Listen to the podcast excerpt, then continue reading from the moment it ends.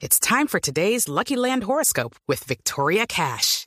Life's gotten mundane, so shake up the daily routine and be adventurous with a trip to Lucky Land. You know what they say. Your chance to win starts with a spin.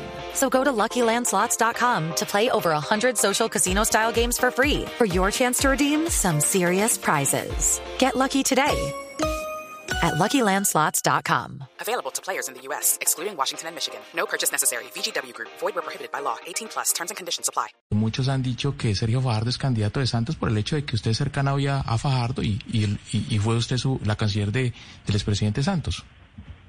No, mire, eso es parte de todo lo que le quieren enredar la vida a Fajardo. Eh, la- la- la- el distanciamiento entre, entre Sergio Fajardo y, y el presidente Santos, pues era, era claro desde, siempre. No, pues Fajardo no es un candidato de Santos. eh, pues finalmente fue, fue candidato a la vicepresidencia de Antanas Mocos cuando estaban en contra de, de Santos. Eh, yo veo al presidente Santos de vez en cuando, de vez en cuando conversamos, muy poco, pero, pero sí, eh, cuando se puede, esta pandemia pues no ha dejado que uno se, se pueda ver más de la cuenta.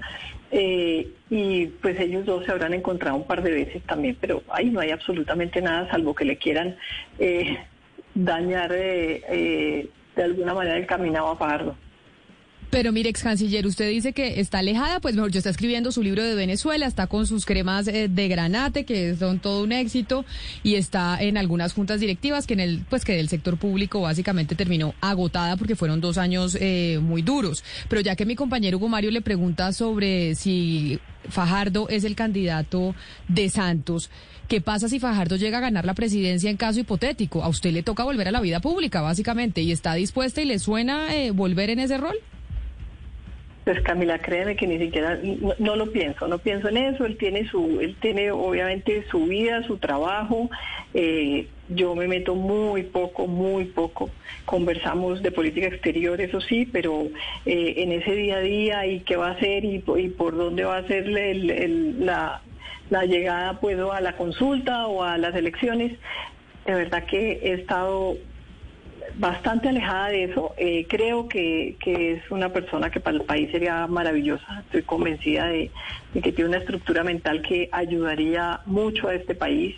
Eh, sobre todo una persona pues decente que lo que quiere es que, a Colombia le vaya bien sin tantas rabias ni tantos odios que, que hay por ahí en tantas partes.